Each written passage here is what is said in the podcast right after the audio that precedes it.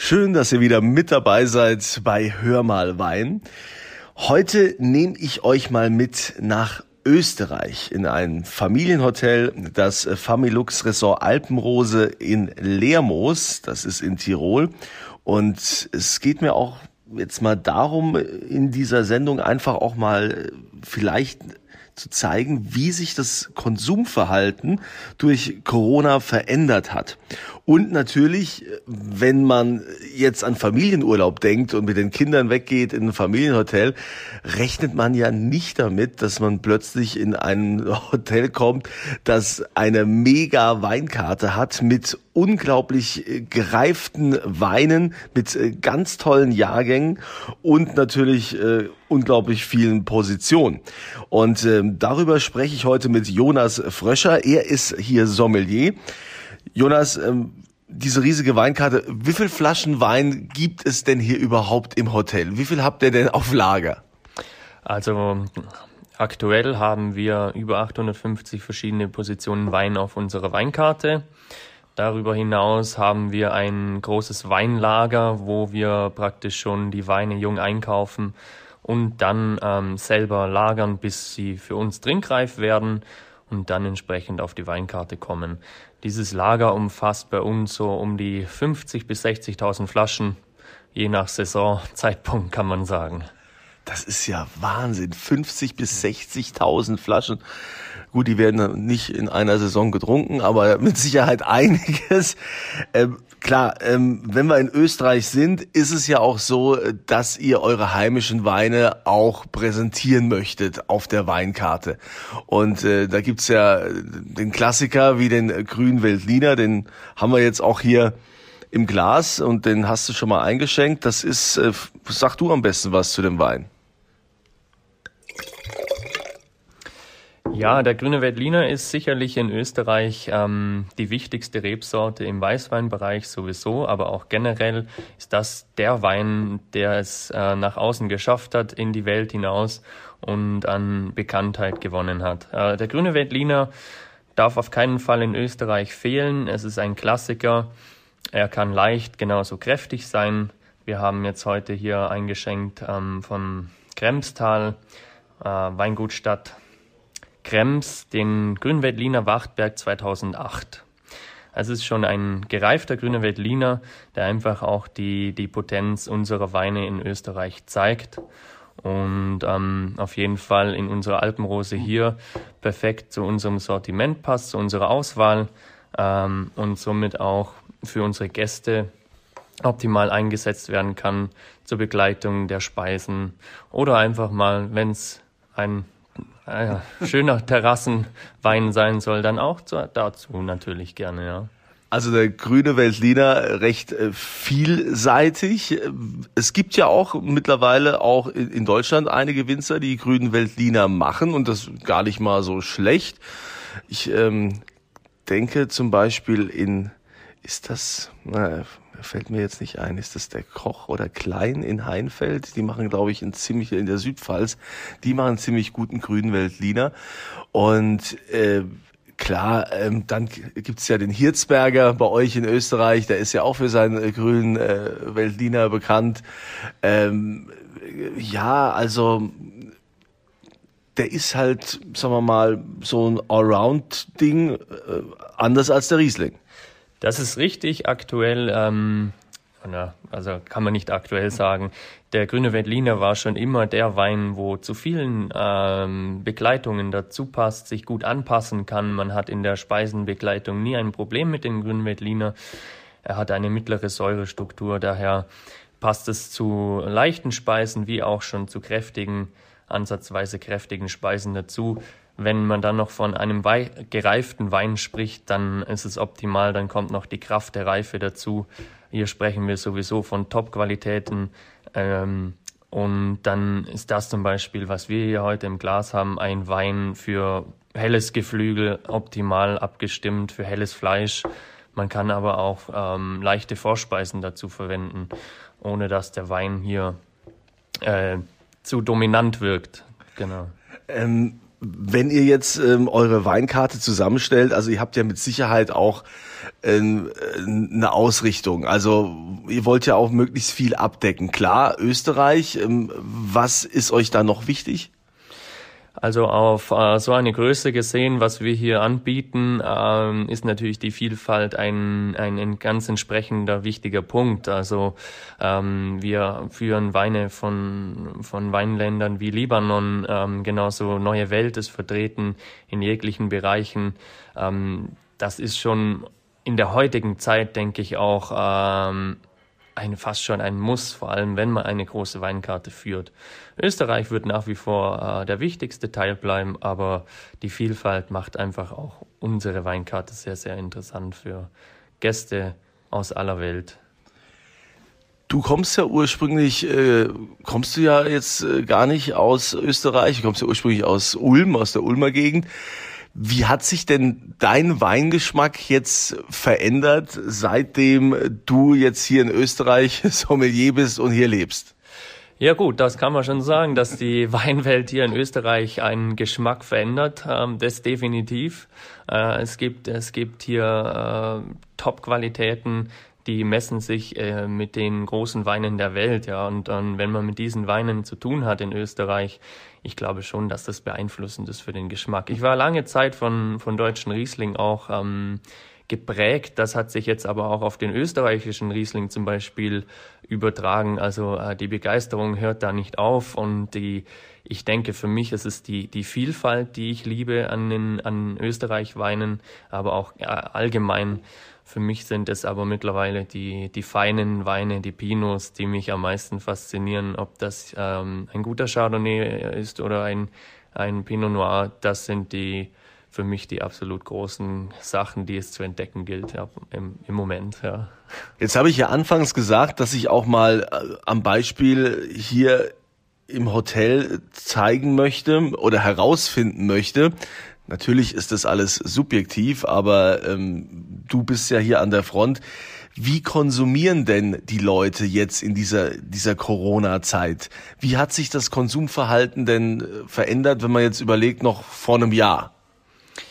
Also nachdem es hier in Österreich wieder losging in der Hotellerie und Gastronomie, ist doch ähm, deutlich auffallend, dass wir ein, ein gestiegenes Niveau haben. Also die äh, Gäste setzen mehr Wert auf, auf die Qualität.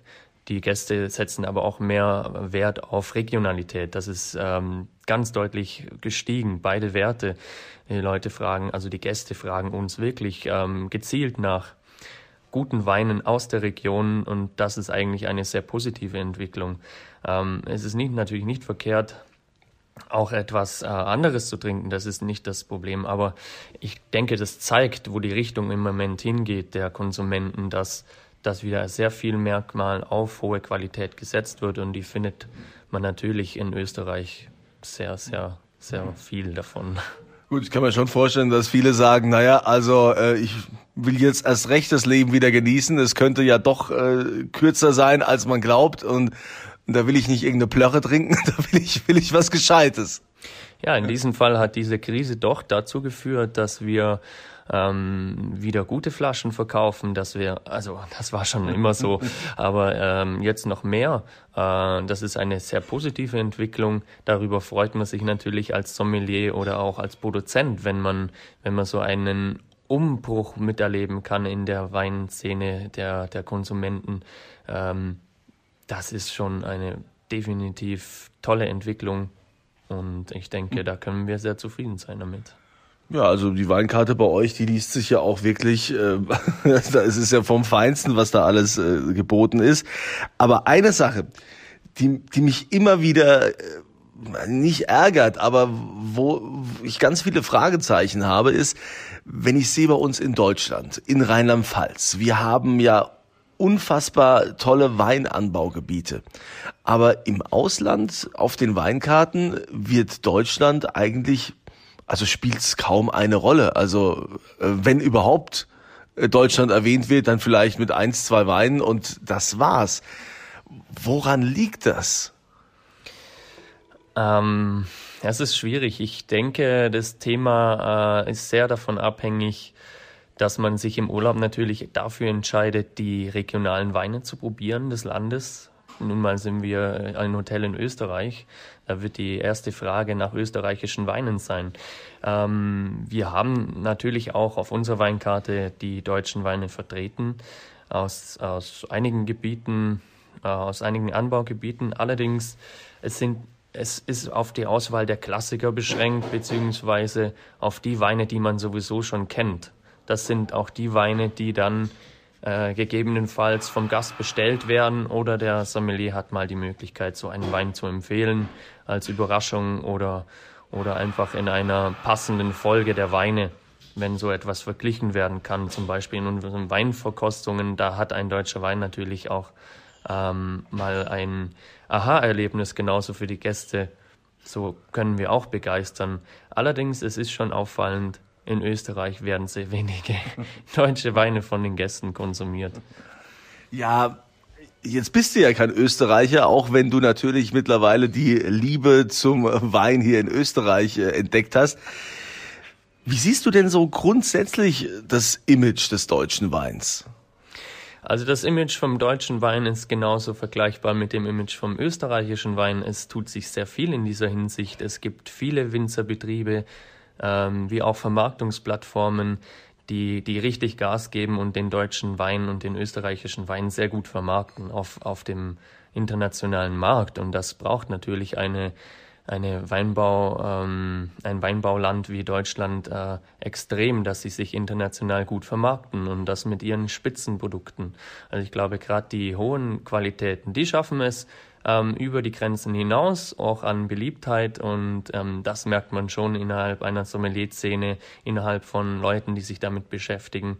Die, äh, die deutschen Weine sind definitiv auf dem Vormarkt, vor, äh, Vormarsch so rum ähm, und, und das zu Recht durch hohe Qualitäten und Weine, die auf Weltklasse-Niveau produziert werden.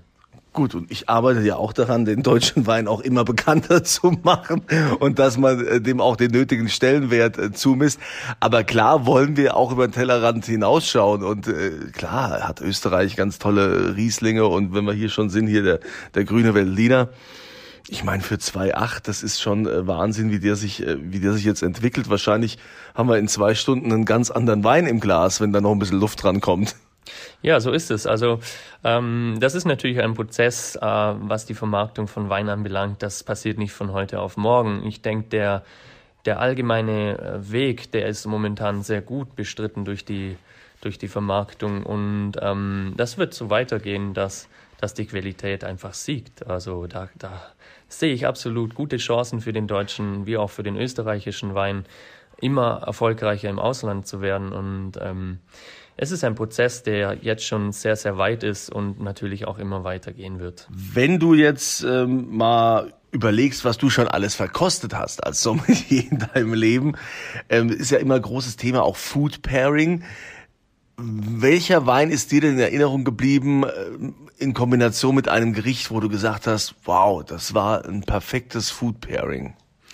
Ja, wir hatten äh, jetzt gerade neulich eine tolle Weinveranstaltung, wo wir das wieder ähm, aktuell äh, ganz ganz toll erleben konnten, was Food Pairing eigentlich ausmacht. Und wenn man sich jetzt in die Herbstzeit reinversetzt, ist äh, ein Wildgericht natürlich gerade äh, gefragt. Und wir hatten neulich eben diesen Hirschrücken da gab es Pastinaken, Macadamia-Creme dazu in, in, in, als Beilage ähm, und eine kräftige Soße. Und für so ein Gericht sind natürlich kräftige Rotweine perfekt. Da haben wir einen äh, 2009er Syrah von Weingut Strehn serviert aus dem Burgenland. Und das war für uns wieder so ein perfekter Match. Also kräftige, äh, kräftige Rotweine zu Wildgerichten passt generell. Dieser Syrah war fleischig, saftig. Das hat perfekt zu der Soße gepasst, wo auch ähm, Preiselbeeren beziehungsweise eine fruchtige Komponente in der Soße vertreten war. Solche Food Pairings sind Erlebnisse, das, das vergisst man nicht. Das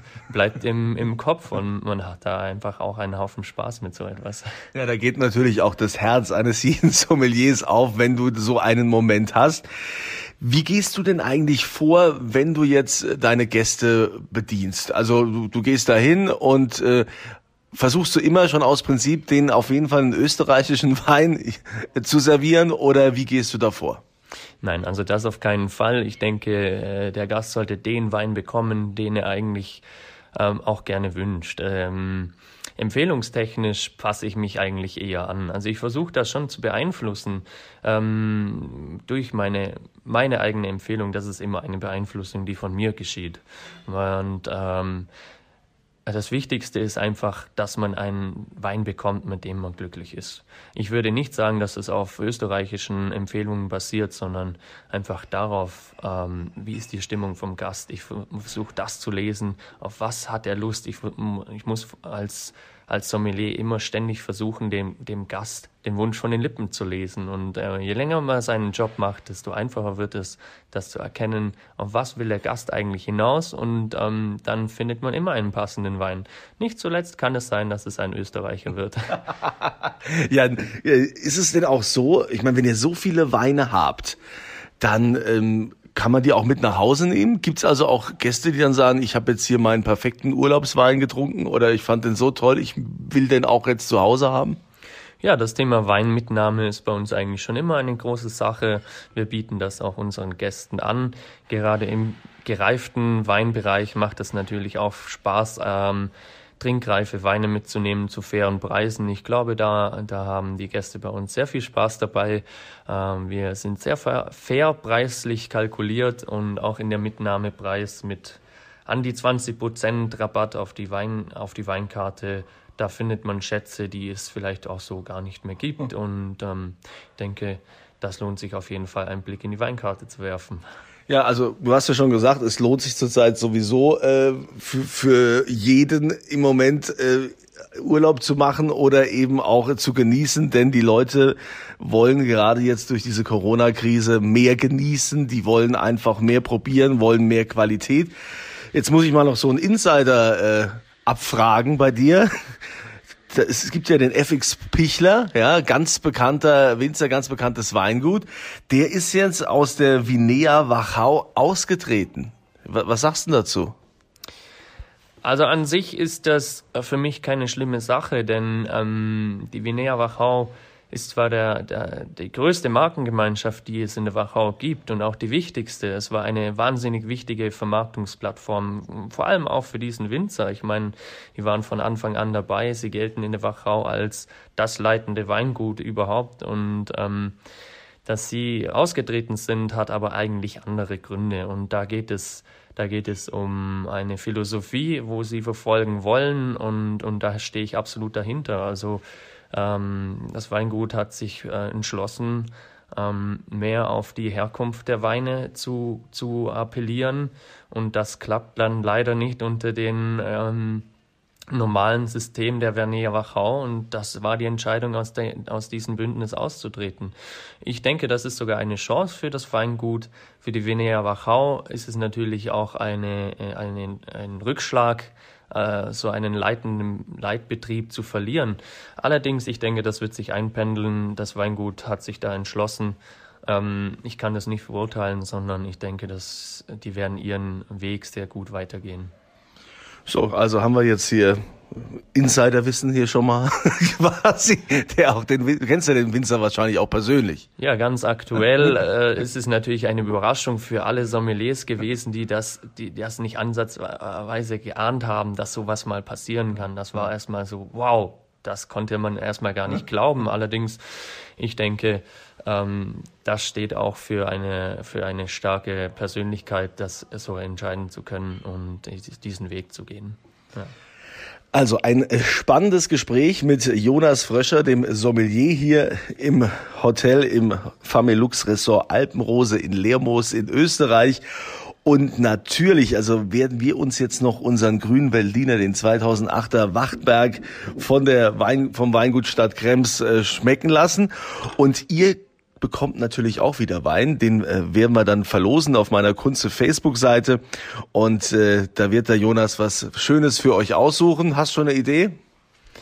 Naja, also es gibt so einige Überraschungen in Österreich und unter anderem zähle ich immer auch irgendwo solche Favoriten wie den Rotgipfler oder einen gemischten Satz aus Österreich. Das sind schon spannende Sachen.